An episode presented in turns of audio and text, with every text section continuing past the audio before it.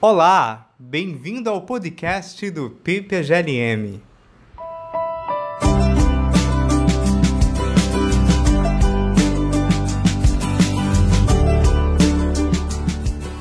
Eu sou a Rayane, doutoranda no PPGLM, e hoje eu estou acompanhada do professor Renato Moscatelli. O Renato é doutor pela Unicamp, atualmente ele é professor na Faculdade de Filosofia da Universidade Federal de Goiás e no programa de pós-graduação em Filosofia da mesma instituição. Ele escreveu os livros Rousseau frente ao legado de Montesquieu, História e Teoria Política no século das Luzes, e O Senhor das Letras, o Antigo Regime e a Modernidade na Literatura Voltairiana. É co-organizador do livro História de Países Imaginários, Variedade dos Lugares Utópicos. Ele atua na área de História, com ênfase em História Intelectual, e também na área de Filosofia Política, com ênfase em autores do Iluminismo. Olá, Renato, seja muito bem-vindo. Muitíssimo obrigado pela presença. Olá, né? eu que agradeço né, pelo, pelo convite, né, por poder falar um pouco com vocês a respeito né, da, do meu trabalho, da minha pesquisa. É sempre ótimo a gente poder compartilhar com o público aquilo que a gente desenvolve é, nos estudos da, da universidade. No episódio de hoje, nós conversaremos sobre a obra do Contrato Social, de 1762, do filósofo suíço Jean-Jacques Rousseau. É, eu queria começar te perguntando, Renato, Quantas vezes você, se você tem ideia de quantas vezes você já leu o contrato social? É, na verdade, eu até já perdi a conta, né? Porque, assim, como eu já venho estudando esse texto há, há quase, não, praticamente mais, até de 20 anos, né? Então, a gente vai voltando desde a época do mestrado. É, é um texto que sempre a gente vai lendo, relendo, né? se não na íntegra, pelo menos várias partes, né, dependendo do tipo de, de é, estudo que nós estamos fazendo naquele momento, seja para uma pesquisa, seja para dar aula, né?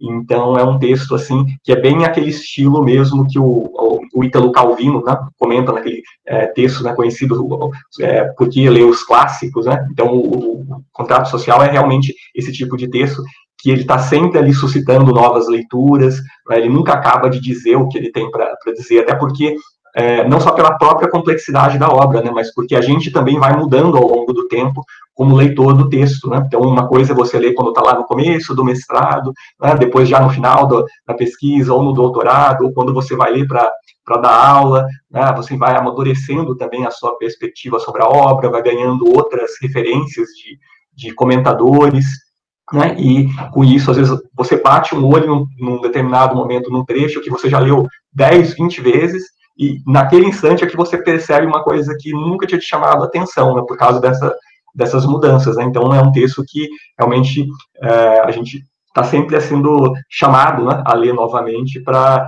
ter esses insights ou mesmo para né, reforçar algumas coisas que a gente já tinha visto antes. Né? Então, é um texto que está sempre nos ensinando alguma coisa e, e chama novas leituras mesmo. Sim, é, e o título completo da obra é Do Contrato Social ou Princípios do Direito Político.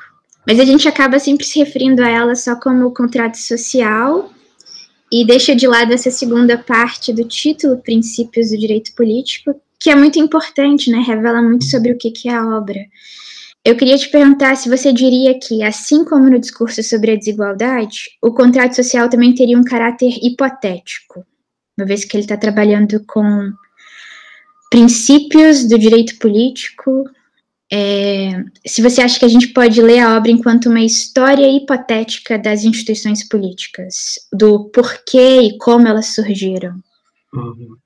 Sim. É, eu acho que se a gente comparar os dois textos né, e considerar as características e as abordagens específicas que o Rousseau desenvolve uh, em cada uma, é, eu diria assim, há um caráter hipotético em, em, vários aspectos do contrato social também, ele, ele, apresenta algumas hipóteses, se a gente pensar na própria ideia do estado de natureza, que aparece também no, no contrato, no, no, livro 1, no capítulo 6, né, quando ele diz, olha, suponhamos não é, que os homens, vivendo num estado de natureza, tenham chegado a uma certa condição, né, em que individualmente eles já não conseguem mais é, sobreviver, então eles teriam que unir as suas forças. Né? Então, é um exemplo de uma hipótese importante que ele coloca ali né, para desenvolver as suas, as suas ideias. Né? Agora, em relação a ser uma, uma história hipotética, aí eu já diria que é, eu talvez não entenderia dessa maneira, porque o texto não me parece ter uma estrutura narrativa tal qual a, a da, da, da, obra anterior, do, do, discurso, que claramente né, você parte daquela condição né, do, do, do, puro estado de natureza, daquele personagem hipotético né, do, do homem selvagem, e depois vai construindo, né, o autor vai construindo toda uma, uma, uma história conjectural de como se sai daquela condição até chegar na, na vida em sociedade, na vida política. O, o, contrato, apesar de ter também hipóteses, não me parece mais um, um, um texto, um tratado mesmo do, dos princípios do direito político, como você mencionou. Tá? Então, esse é um aspecto importante. Né? E esses, é, esses princípios, como o, o Rousseau, ele até explicita, me parece melhor, no, num trecho do Emílio do que no próprio contrato, às vezes chama atenção, né? É, é, que esses princípios, eles são como que uma escala de referência. Né? Para quem é, conhece a, a, obra do, do Rousseau sobre a, a, educação, né, o Emílio, tem uma parte lá no livro quinto, onde ele apresenta os princípios do direito político uh, ali dentro como parte da, da educação do, do aluno imaginário que tem lá na obra, e ele se refere a esses princípios como realmente isso, uma escala de referência, como um conjunto de ideias que vão ser base para a, a reflexão sobre aquilo que existe. Então ele diz, olha, para bem julgar aquilo que existe, é? os estados concretos, as leis, as instituições, a gente precisa conhecer aquilo que deve ser. Né? E aquilo que deve ser são os princípios do, do direito político. Né? Então ele nos oferece ideias né, sobre é, conceitos importantes sobre o que deve ser a liberdade, o governo, a democracia, soberania, república, mas várias, várias outras coisas que portanto, né, nos dão um referencial teórico para pensar o que, que é a democracia nesse ou naquele país, o que, que é a república aqui ou em outro lugar, né, quais são, qual é a qualidade da, das leis né, de, um, de, um, determinado país em termos de manutenção da, da liberdade civil ou não, da igualdade do, dos cidadãos ou não. Então, é, é assim, um, uma escala teórica de, de referência. Né? Claro que não é um projeto né, de, de, realização plena desse ideal que o senhor está tá propondo, isso é um ponto importante. Né? Eu entendo isso como um parâmetro de referência para a gente pensar as coisas é, políticas. Então, esse é um aspecto da obra, né, que tem ali os princípios do direito. Muito embora a obra também, o contrato social, não, não se limite apenas a, a esse aspecto que a gente poderia dizer um pouco mais abstrato. Né? Tem, a partir de um, de um, certo momento, especificamente, lá no livro 2, né, quando o Rousseau fala do legislador e do povo, ele também reflete é, sobre aquilo que é possível em termos é, da política. Tá? E aí, claro, que vão entrar várias considerações sobre as particularidades dos povos, o seu tamanho, o tipo do território, a economia, os costumes, né? São essas particularidades mesmo, as especificidades que cada nação tem é, e que vão dizer o quanto esse, esse povo pode ou não se aproximar daquele ideal de, de referência dos princípios. Né? Então, ele diz isso desde o começo, né? É, eu quero tomar os homens como são e as leis como podem ser, né? aliar justiça, utilidade, pensar uma ordem civil legítima republicana, né? e envolve também essa relação entre teoria e prática. Né? No contrato, ela já começa a ser, me parece, enunciada essa relação ali no, no livro 2, né? mas, claro, ela talvez esteja mais explícita em outros textos em que o Rousseau Uh, aborda diretamente casos concretos, como o projeto de constituição para Cócega, a, a, o texto sobre a, a, reforma da Constituição da, da Polônia, ou também o, o, as cartas escritas da montanha, onde ele analisa a Constituição de Genebra, né, sua, sua terra natal. Então, é, ali a gente vê né, mais claramente como é que ele faz, ou tenta fazer, pelo menos, relações entre os princípios do direito e a, a aplicação prática né, da, desses princípios, o quanto seria possível em cada contexto específico. Né? Então, acho que a obra ela tem, tem esses vários aspectos que você comentou e que a gente vê, né, até, até, comparando também com, com, textos diferentes do autor. É? Tem elementos hipotéticos, tem esses elementos mais abstratos, teóricos, de referência, e tem também essa preocupação né, em tentar refletir sobre o que seria possível em termos né, concretos da, da política. Uhum, sim. E aí eu queria que a gente falasse um pouquinho sobre a vontade geral, uhum. Que é uma noção tão importante para essa obra, o contrato social, e que é polêmico, de difícil compreensão. Eu acho que eu estou há algum tempo tentando entender o que, uhum. que é a vontade geral. Aí eu queria te perguntar assim, se a gente deve considerar a vontade geral enquanto algo abstrato, metafísico, ou não, e como fazer a vontade geral falar. Uhum. É, não, você tem toda razão em dizer que é um conceito difícil do Rousseau, né? De fato, ele suscita diferentes interpretações e muitas vezes até leituras bastante críticas uh, a respeito do papel dessa ideia dentro do, do pensamento político do autor. Né? Eu tendo a ver não tanto como um, um, um aspecto ab, é, tão abstrato ou mais ainda metafísico, né? A, a vontade geral dentro da, do corpo político, dentro, não, do pensamento do Rousseau, e mais né, propriamente, de uma maneira né, sintética, a gente poderia dizer né, que é a vontade de um, de um povo soberano. Né? Mas da onde vem essa, essa vontade? Dessa, dessa convergência de interesses que surge na interação entre os cidadãos de uma sociedade republicana. Tá? Então, é algo que está presente mesmo ali na vida dessas pessoas. É, e na medida em que elas vão aprendendo a viver nesse tipo de comunidade, que não é uma comunidade natural, né? é algo que a gente, né, é, é um artifício, uma, uma, um fruto de convenções. Então é preciso aprender a, a ter uma vontade geral. Né? E é, daí eles só, os cidadãos só aprendem isso quando eles entendem que são parte de um todo maior. Né? E aí tem toda, tem toda uma reflexão do Rousseau a própria, sobre a própria questão da, da cidadania. Né? O que significa ser cidadão? Tá? O Rousseau não vê é, isso é importante, me parece, o cidadão como sendo aquele indivíduo que entende a sociedade apenas como um meio para atingir os seus próprios fins pessoais né, e que enxerga as leis apenas como, é, digamos assim, restrições impostas à liberdade de todo mundo, né, para que as pessoas não se prejudiquem umas às outras, né, talvez uma concepção mais robesiana né, de, de, de lei e relação entre lei e liberdade. Né? O Rousseau tem uma outra visão sobre o cidadão, né? o cidadão como alguém que possui um vínculo mais profundo com a república, né? Que, é, com as pessoas que constituem é, esse, é, a, a, República e a pátria junto com eles. Então, o Estado, para o Rousseau, não pode ser só uma ideia abstrata, né? tem que ser algo que as pessoas vivenciam. Né? Então, para isso, precisa ser cultivada essa identidade compartilhada entre o, as pessoas. Né? Ele chega a falar mesmo de um, um caráter nacional né? que é dado a essas pessoas pelos costumes, pela educação. Né? E, com isso, é, você vai ter ali indivíduos que realmente vão se importar uns com os outros, né? Tem uma ligação não apenas racional do, do cidadão para com a comunidade, mas afetiva também.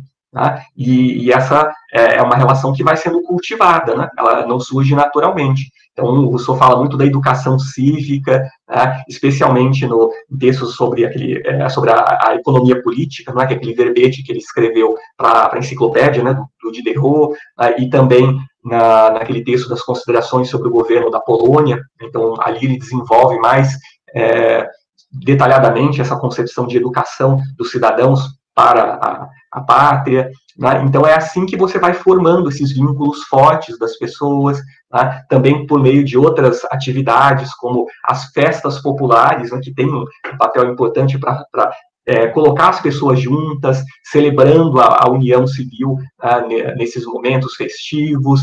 Também tem a questão que, que, é um pouco polêmica no Rousseau da religião civil, que aparece lá no finzinho da obra, mas que também é um, um caminho que ele aponta para, digamos assim, é, fortalecer e cimentar essa união.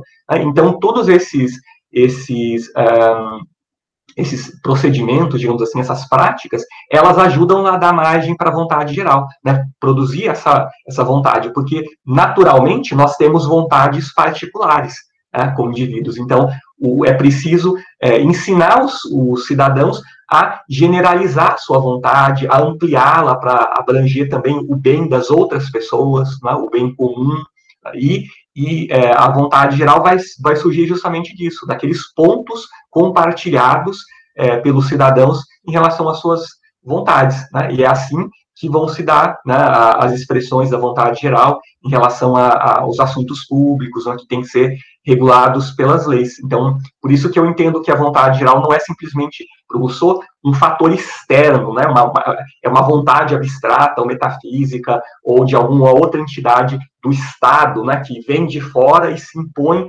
aos indivíduos. Não, é uma vontade que parte deles como membros de uma comunidade, que se enxergam como parte né, de, uma, de uma comunidade republicana e que compartilham costumes, ideias, noções sobre o bem comum. Né? Então, é, eu acho que é assim que a gente pode entender talvez um pouco melhor o, a noção de vontade geral do Rousseau, tá? é, tomando também quem são esses as pessoas que vão ter essas vontades, né? que são o, os cidadãos. Né? Claro que aí a gente tem uma concepção ideal né, do que é a, a vontade vontade geral, seria isso, né? Então, a vontade desse povo soberano, certo? Né? Agora, claro que aí você diz, né, mas tem dificuldades para a gente entender isso na obra do Rousseau, não é um conceito simples, né? E assim, talvez uma das dificuldades que eu veria, é, entre outras, poderiam ser, ser apontadas, para que a gente compreenda né, a, o que é essa vontade geral no pensamento do autor, é talvez não dar a devida atenção para a diferença entre o que é a vontade geral num plano mais ideal dos princípios do direito político e o que seria a vontade geral, assim, especificamente de um determinado povo, na, na prática. Então, tem, tem isso também. Né? E aí, o que, que, o que, a gente tem que se atentar? Né? Então, por um lado, a vontade geral, como o Rousseau diz, é a vontade do povo soberano. Então, é, é, uma vontade que o povo vai manifestar quando ele estiver reunido nas assembleias, né, para aprovar as suas, as suas leis, dar leis a si mesmos, né, é, é algo fundamental para que haja liberdade, não por meio de uma, de uma prática representativa, como a gente tem, tem hoje, né. Então, quando os cidadãos são chamados a participar dessas assembleias, eles deveriam dar o seu voto pensando né, em qual seria a melhor opção de acordo com esse padrão do bem comum, é, que é a vontade geral. Né? Nem sempre, e aí na prática, né, as, a, a, as deliberações seriam unânimes, né? nem todas as pessoas votariam da mesma maneira. E aí, claro, algumas poderiam votar é, de acordo com, de modo divergente porque talvez não tenham entendido bem a questão, né? não tenham, elas querem votar naquilo que é um pouco melhor para a comunidade, mas talvez elas não tenham discernimento suficiente sobre aquele assunto, ou então uma situação até pior, né, que o Rousseau diz, que é aquela, aquele caso em que as pessoas votam não pensando no que seria bom para a coletividade, mas de acordo com o interesse particular dela ou de um grupo né, que aí isso já sinaliza aquele caminho para a degeneração do corpo político, da corrupção. Né? Por isso que, aí, né, só para finalizar, né, a vontade geral não é necessariamente para o Rousseau a vontade da maioria, que se manifesta numa determinada votação concreta que se realizou. Não é?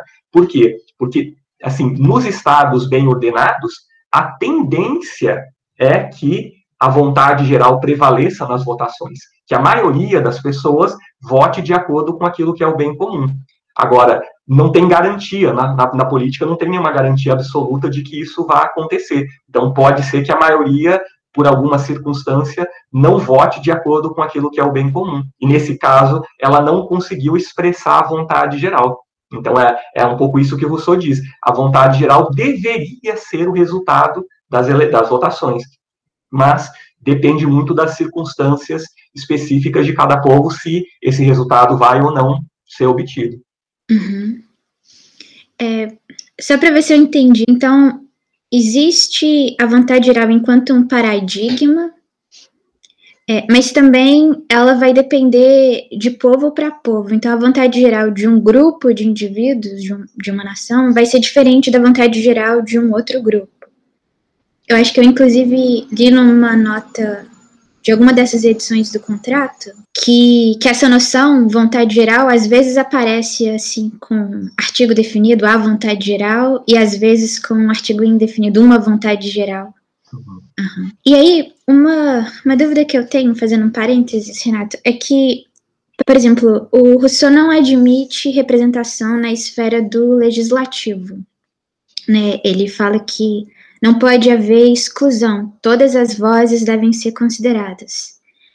Mas tem uma passagem, às vezes eu leio umas passagens assim que parecem um pouco contraditórias. Tem uma passagem do contrato social que ele diz assim que as, não importa tanto o número, mas é, aí eu não, eu não tô lembrando o termo que ele usa, mas é a vontade de encontrar o que é do interesse comum, sabe? E aí eu fiquei pensando, bom, se é esse o caso, então por que, que ele não poderia admitir a representação na esfera do legislativo? Porque então é, não seria tanto problema você ter representantes no legislativo, mas essas pessoas que vão é, votar as leis, que elas tenham em vista o interesse comum. Você sabe qual é essa passagem que eu estou fazendo referência? Eu, uh, deixa eu, eu não estou conseguindo lembrar exatamente qual que é o ponto. Talvez seja, eu acho que é no livro 2, deve ser no, talvez no capítulo 3 ou 4 do livro 2, né? Uhum. Mas eu, eu, eu, me lembro da, da, da, da passagem, né?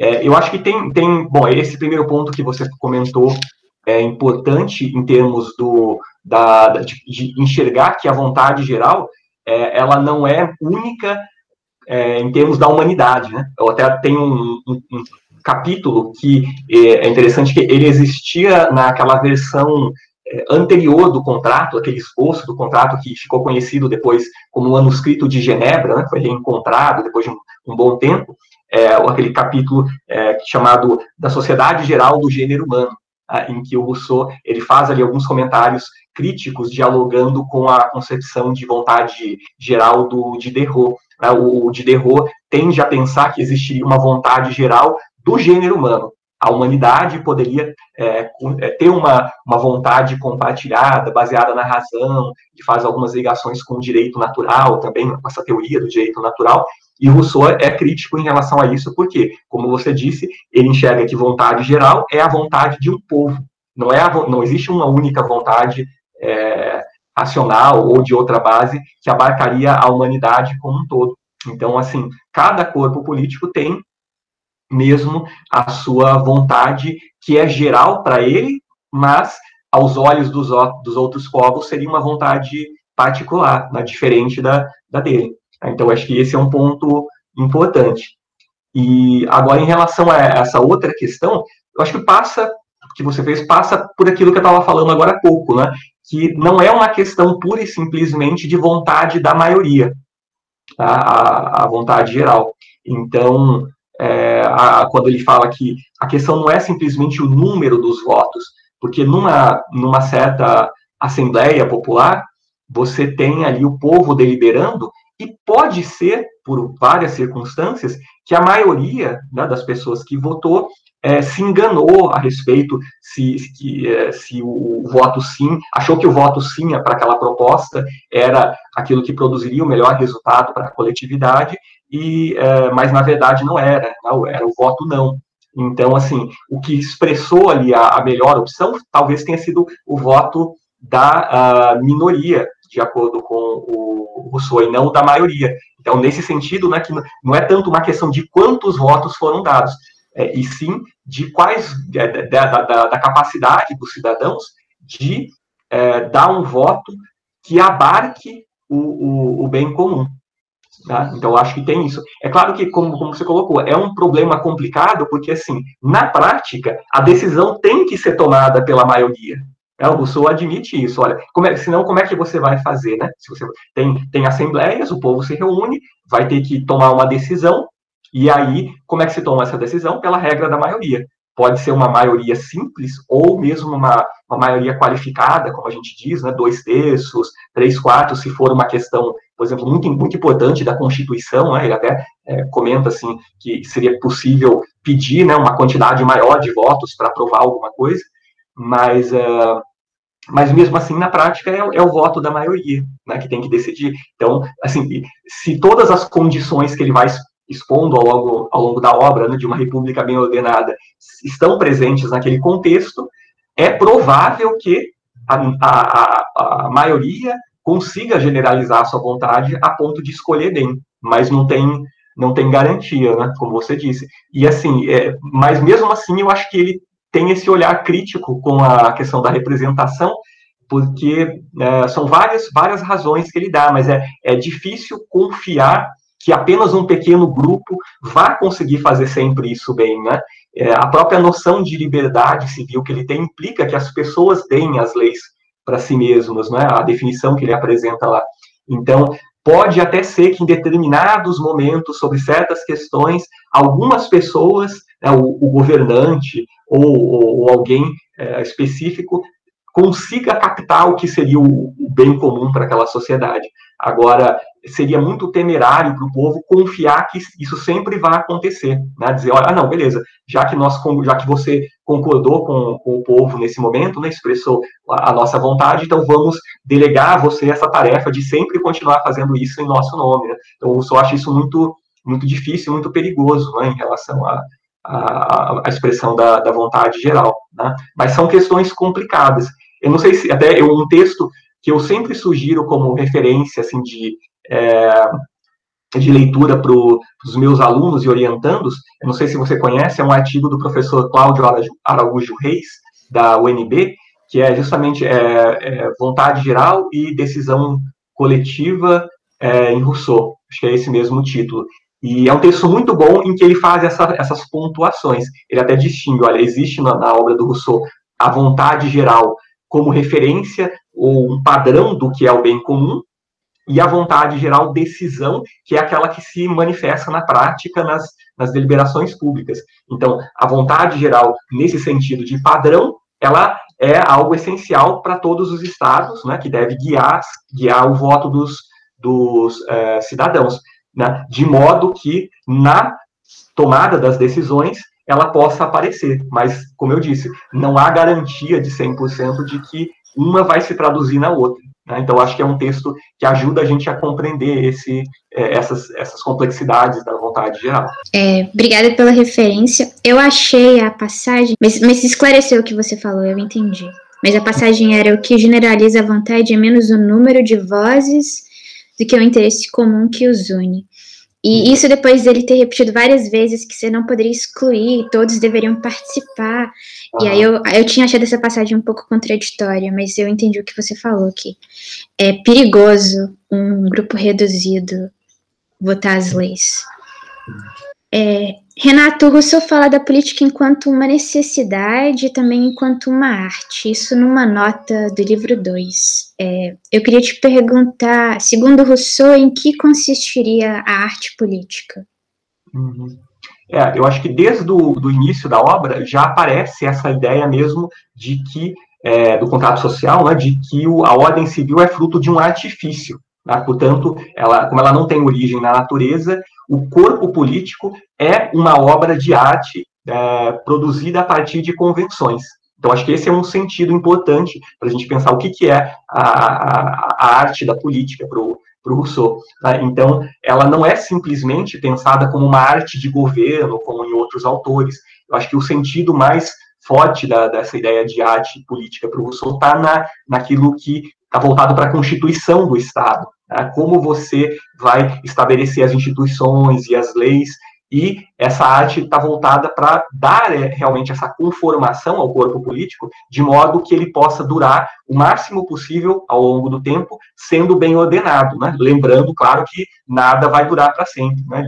se Roma e Esparta caíram, né, são aqueles grandes exemplos de, de, república que ele sempre lembra, então todos os estados estão fadados ao mesmo, ao mesmo destino, né, o corpo político, essa obra de arte do, criada pelos homens, também vai morrer. Tá? Mas é, é, nesse sentido, não é, de que a, essa arte política vai estar voltada para para moldar mesmo a constituição do, do, Estado. Então, por exemplo, é, ela tem desafios importantes como equilibrar bem o poder do governo em relação ao soberano, tá? porque o governo ele tem que ser, por um lado, bastante forte para impor a obediência às leis, mas se ele for forte demais, ele ameaça usurpar o poder soberano né, do povo. Então, tem que se estabelecer pela arte política um bom equilíbrio entre esses dois é, aspectos, né? e aí também escolher qual forma de governo vai ser específica para cada povo, né? como o senhor diz que há várias, democracia, aristocracia, monarquia, formas mistas, então a, arte política passa por esse tipo de, de é, ponderação.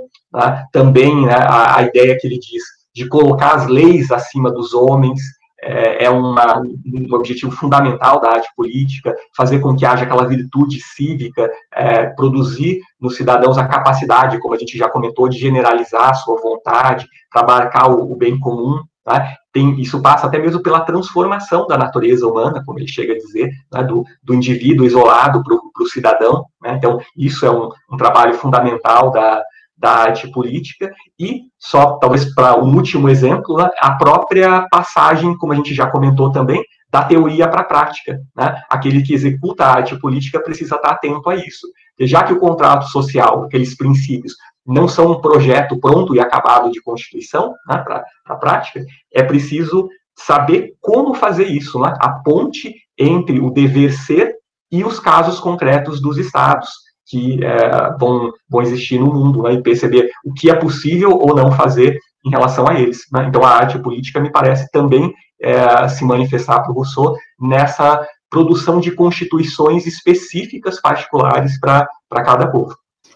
Um outro comentário, Renata. Eu tenho a impressão que o Rousseau não atribui a importância necessária ao diálogo, à deliberação, na formação da opinião pública. Mas isso pode ser porque eu estudei a Arendt no mestrado, a importância do diálogo e de como a gente forma a nossa opinião dialogando com os outros no espaço público.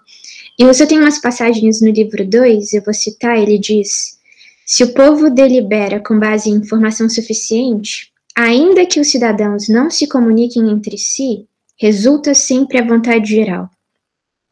E aí, talvez por conta dessas leituras que eu tenho da Arendt, eu fiquei um pouco incomodada com esse, ainda que os cidadãos não comuniquem entre si. É, fim de citação. Um pouco mais adiante ele diz, eu cito, é importante que cada cidadão opine apenas de acordo consigo mesmo. Fim de citação. E aí eu tenho a impressão de que ele fala mais de vontade e interesse do que de opinião, né? Pelo menos nesses primeiros livros ele fala muito. Eu acho que não aparece a opinião nesses primeiros livros, no 1 e no 2. Ele fala muito de vontade geral, vontade da maioria, interesse particular, interesse comum, e não tanto a impressão que eu tenho, e não tanto de opinião política, opinião pública. Queria ver se essa é uma impressão que você tem também, e, e se teria um, um motivo para ele falar mais de interesse e vontade do que de opinião. Uhum. Bom, é, esse, esse é um ponto também complicado, né, é, polêmico da, da, da, obra do Rousseau, né, e, e, claro, tem várias leituras possíveis, interpretações como a da Hannah Arendt, é, ela é bastante crítica do, do Rousseau em vários aspectos, né, tanto uh, sobre a Revolução como em outras obras. E a gente também tem outros comentadores que apontam essa questão mesmo ah, da, da, ausência de comunicação que haveria entre os cidadãos da, da República. O, o, Michael Sandel, o filósofo americano, também às vezes faz alguns comentários nesse sentido. Né. Por outro lado, tem comentadores recentes que é, encontram elementos na obra do Rousseau para defender até que ele seria um precursor da democracia radical, naquele sentido né, que a gente encontra nas obras do Ernesto Laclau e da, da Chantal Mouffe, né, que apontam esse elemento agonístico da democracia, do combate entre opiniões diferentes, posições distintas. Né? Então, são, é, são leituras várias que podem ser colocadas. Bom, eu né, tendo a pensar que, de fato, o Rousseau dá uma ênfase bastante grande a essa é, a importância da formação daqueles vínculos identitários entre os cidadãos que eu tinha comentado antes, não é? em como você vai produzir essas noções compartilhadas de bem comum, é? vai dar a eles é, é, costumes em comum, é, também crenças, sentimentos, valores, para orientar mesmo a vida cívica. Né? Essa, essa noção mesmo de patriotismo é muito importante para Rousseau, né? É, e tudo isso produz a base para a própria enunciação da vontade é, geral. Então, claro, tem uma ênfase maior nisso, né, nesse elemento de unidade, de produção da vontade geral, do que é, a, na obra dele, assim, é, reflexões sobre a discussão, o debate, a oposição de ideias, não que elas estejam ausentes, mas não são tão enfatizadas assim, né, a pluralidade, a divergência de opiniões,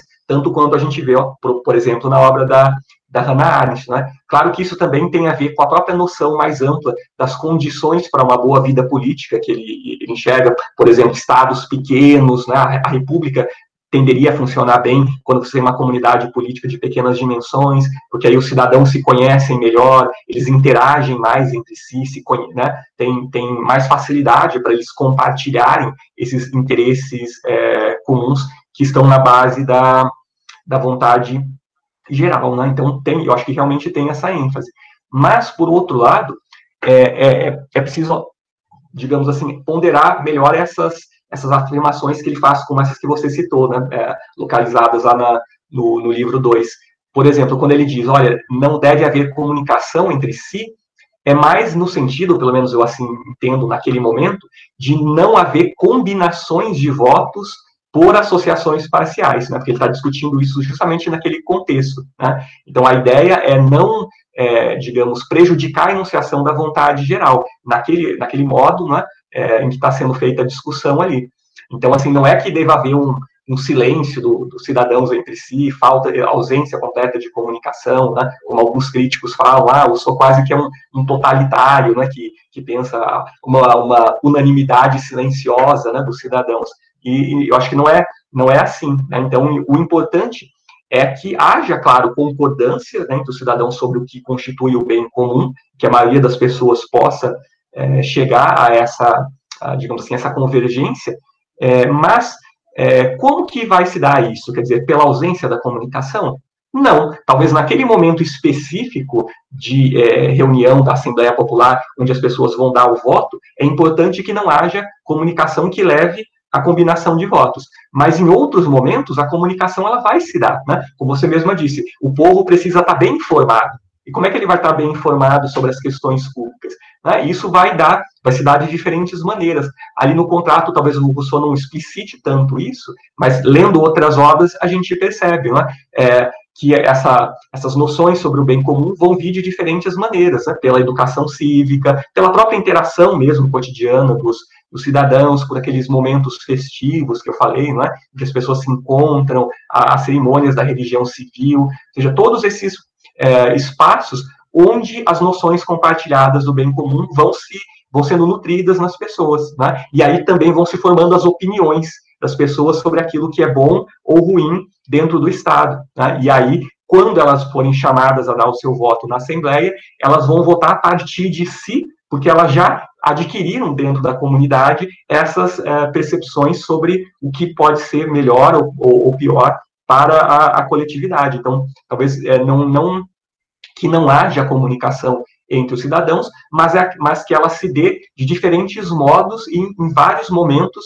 é, na própria vivência que eles vão ter. Né? Ela não se restringe única e exclusivamente naquele momento específico da votação, né? quando as pessoas é, estão reunidas. Né? É, então, acho que tem esse, esse elemento. Né? E, claro, a, a, ideia de opinião que aparece dentro da obra do Rousseau, ela também é complexa, porque há momentos e obras em que ela tem mais um caráter negativo. Se a gente olhar, por exemplo, para o é, discurso sobre a origem da desigualdade, ali quando ele fala da passagem do estado de natureza para a sociedade civil, tem a ideia de que surge a opinião. Né? A opinião é, um, é, é, é algo relativo, é estar sobre o, os olhares do outro. Então, quando se passa para viver em sociedade, agora surge aquela paixão do amor próprio, que faz com que o indivíduo queira ser bem quisto pelos outros, ser, na verdade, que os outros é, o admirem mais do que a si próprios, né? Até, até uma coisa antinatural, né? As pessoas é, deem mais valor aos outros do que ela, elas mesmas, né?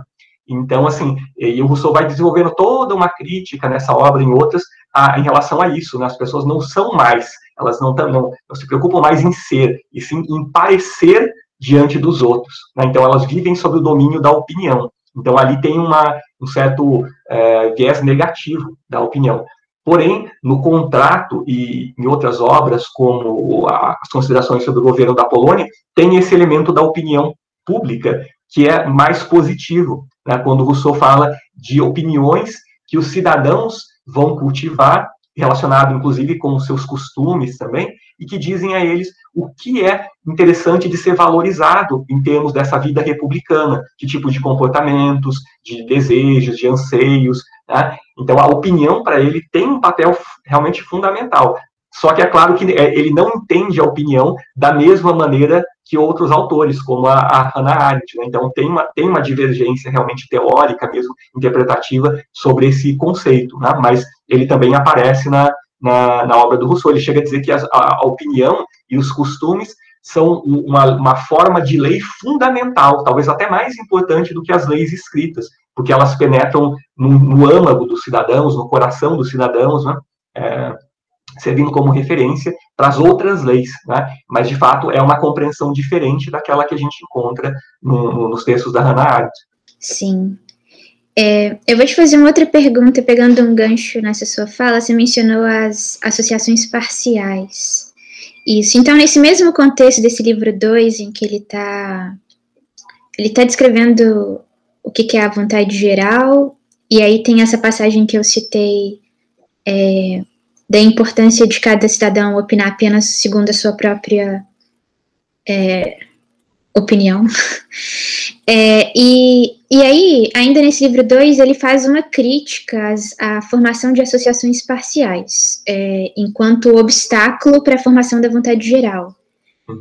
É, ele diz que haveria entre os cidadãos pequenas diferenças de vontades, mas a partir do momento que eles se agrupam em associações, essas diferenças se tornam cada vez maiores uma em relação às outras, e isso é um obstáculo para a criação da vontade geral.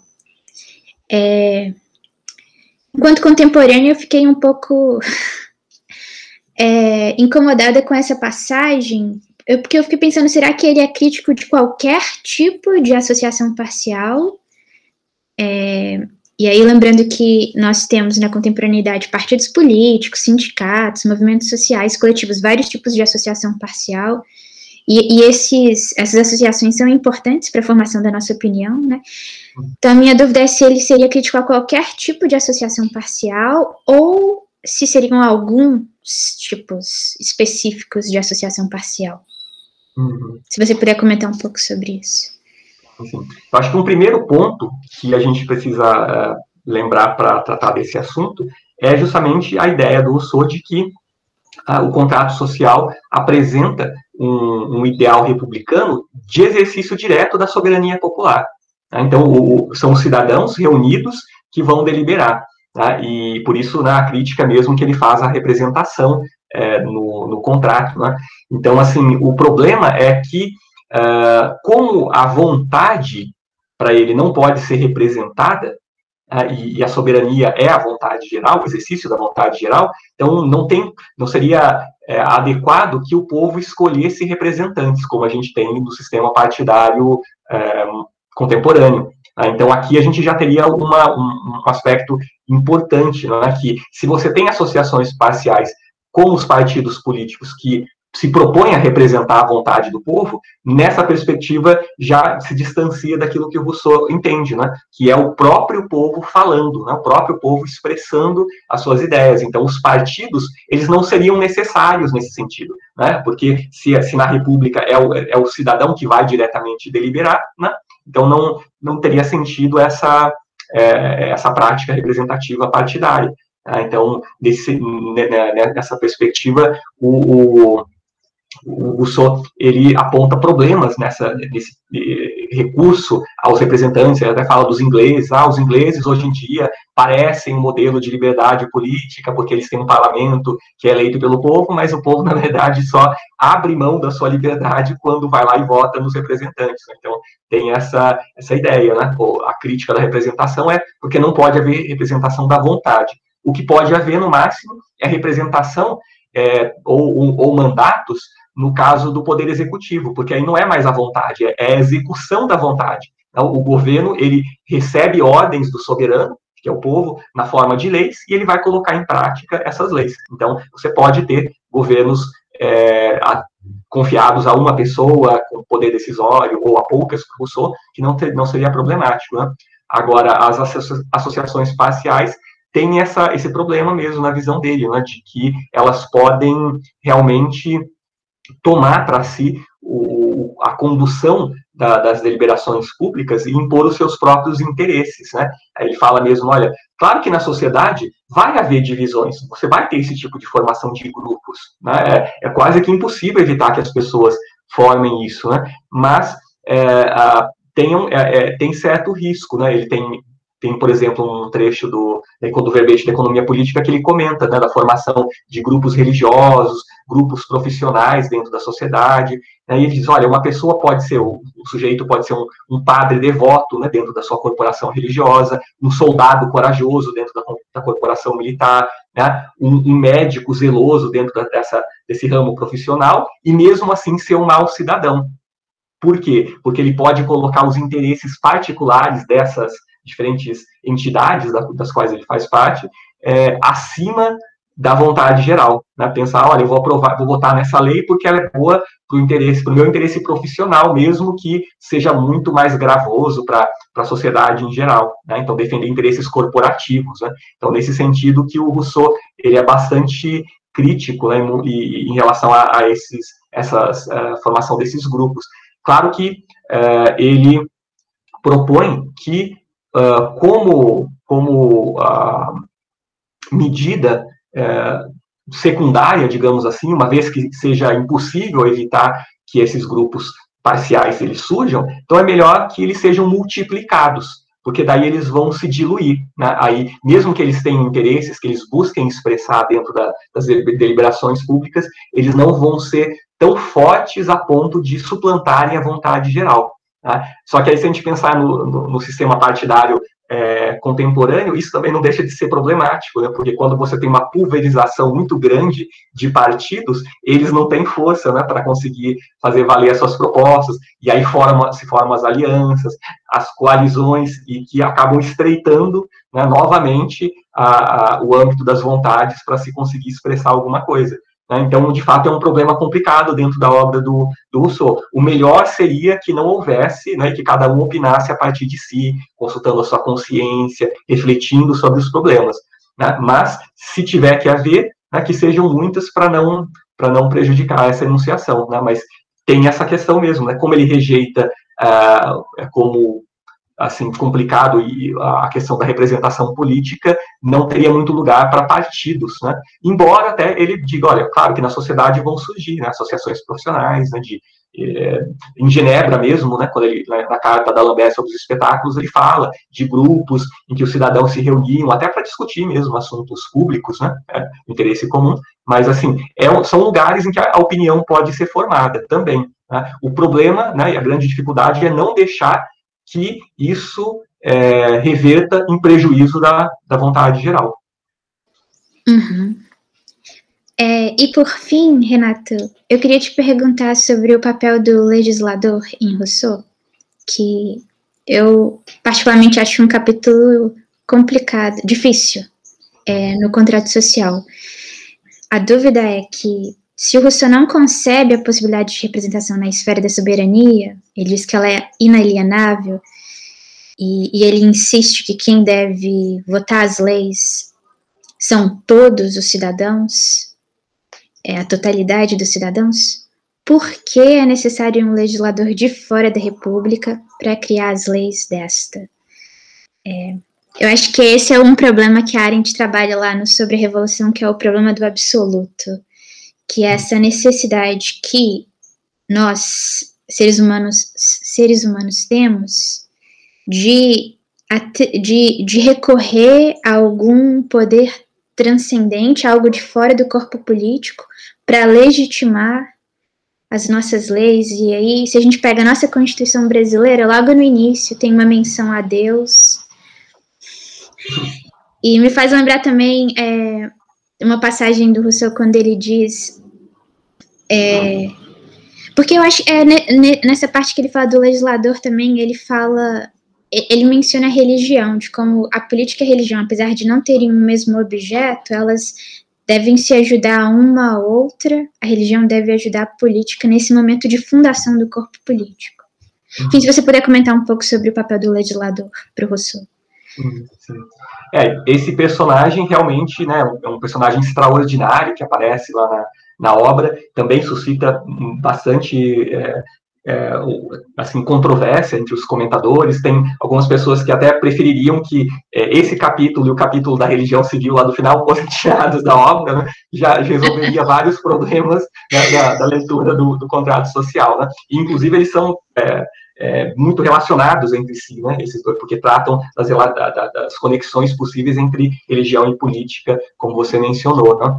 é, não, não para subordinar a política à religião, mas para colocar a religião a serviço da, da política, na visão do Rousseau. Uhum. Né? Mas, assim, por que, que tem esse capítulo dentro da obra do Rousseau, né, já que ele traz essas dificuldades também junto com ele?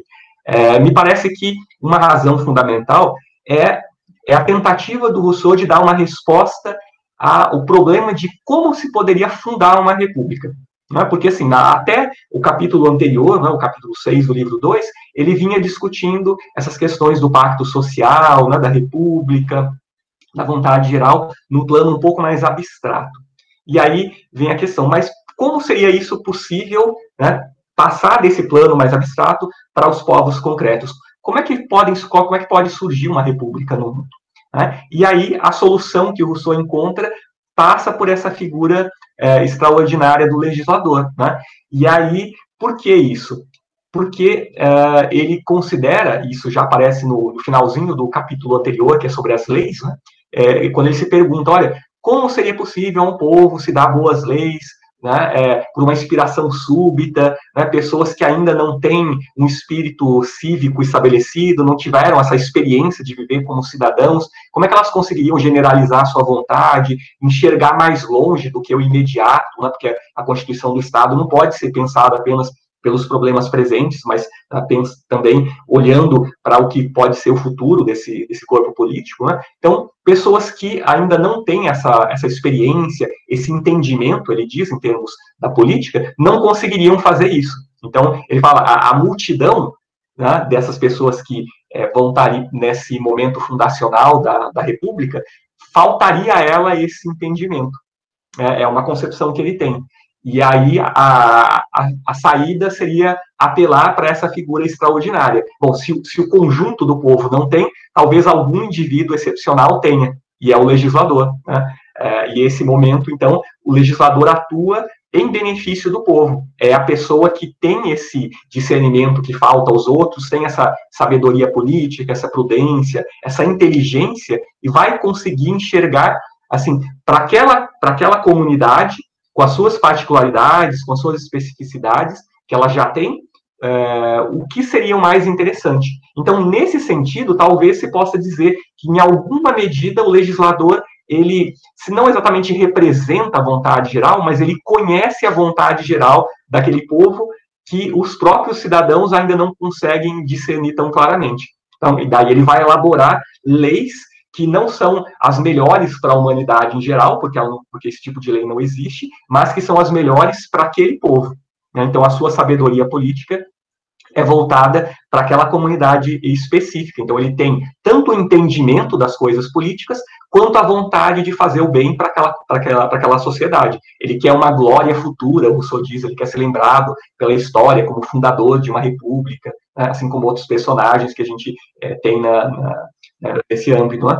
Então, é, nesse aspecto, também é, é importante lembrar né, para o Rousseau que, né, a partir do que ele é, nos coloca, que ele tem essa compreensão, né, o legislador, mas ele não tem poder para impor as suas, as suas é, leis. Ou seja, ele apenas oferece essas leis para o povo. Então, ainda que se possa dizer que o legislador, nesse momento, ele conhece o que é a vontade geral, só que o próprio povo também precisa se manifestar. Né? Então, ele é, oferece essas leis e o povo deve aceitá-las, e aí sim é que elas se tornam realmente leis do ponto de vista legítimo, porque é como o povo dando a, as leis para si mesmo. Né? Então, aí você tem essa relação é, entre o legislador e o poder legislativo, que é o, o, o soberano. Né? Então, o, o, legislador ele cumpre esse papel fundacional naquele momento específico da, da, da República, é, propondo boas leis, e não só leis mesmo, né? propondo também instituições, costumes, ajudando a moldar né, a própria opinião das pessoas a respeito daquilo que é bom. Né? Então, é um papel bem mais abrangente, o Rousseau diz. Né? É quase que um, um guia mesmo para o povo. Né? Mas, assim, é claro que isso não está sujeito, não está tá isento de questionamentos, né, de críticas que os autores, comentadores fazem em relação ao Rousseau por vários motivos. Né? Poderia elencar alguns.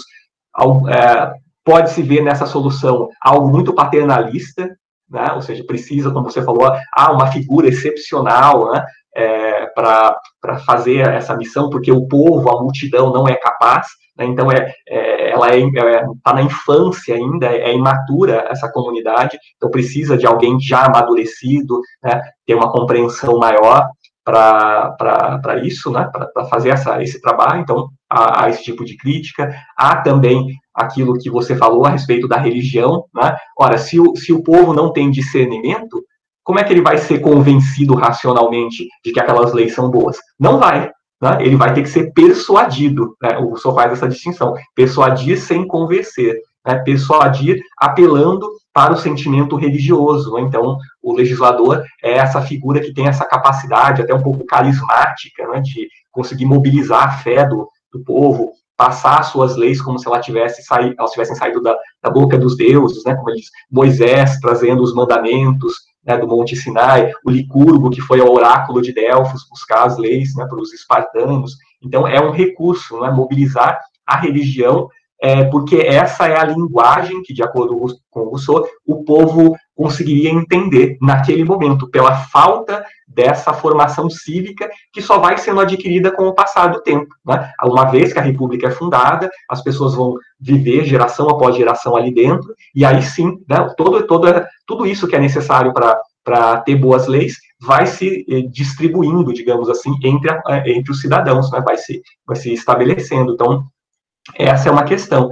E, por fim, talvez ah, um ponto complicado também é como encontrar essa pessoa, né, esse sujeito excepcional. Né, você falou, às vezes é preciso ir buscar fora da, da, da comunidade, como algumas cidades faziam na, na antiguidade. Né? Então, seja fora ou mesmo dentro, é uma figura rara, é uma figura difícil, né? Alguém que tem essa sabedoria, e não só a sabedoria política, mas o, o, a vontade de, de usar o seu, o seu conhecimento, as suas habilidades, como legislador em benefício do povo e não apenas em benefício próprio, né, para se tornar um, um, governante, né, então é uma figura bastante difícil, né, é, então o Rousseau elogia demais, ele fala, olha, é uma, uma pessoa que tem uma razão sublime, um transformador da natureza humana, um gênio, um, os pais das nações, né, uma razão sublime, o inventor da máquina política, é quase um deus entre os homens, né, então, idealmente, o legislador é tudo isso, idealmente. Agora, os legisladores históricos, claro que nunca vão ser esse modelo ideal, né? Vão ter mais ou menos essas características, né? E aí ele cita Moisés, Licurgo, é, o rei Numa Pompílio dos romanos, é, Maomé, os decênviros também da República Romana, e só tem um moderno que ele menciona, que é o João Calvino, né, que fez as instituições políticas de, de, Genebra. Então a gente vê que ou são sempre indivíduos, ou no máximo um pequeno grupo, que ele cita como exemplos, né, os decênviros, que eram dez, dez é, legisladores romanos. Então o que mostra como é difícil encontrar as pessoas com essas é, qualidades. E aí tem, tem comentadores que, para fugir dessa dificuldade, tentam é, interpretar o, a, a, o, legislador não como uma pessoa, mas como uma função dentro da né, ali desse, desse contexto político. E sendo uma função, ela pode ser exercida é, por entidades coletivas, né, por assembleias, de que não, talvez não vão, não vão abarcar todos os cidadãos, mas uma parte, talvez, daqueles que têm mais discernimento, é uma possibilidade de se pensar, ou mesmo por instituições que vão perdurando ao longo do tempo, instituições educativas, formativas dos cidadãos.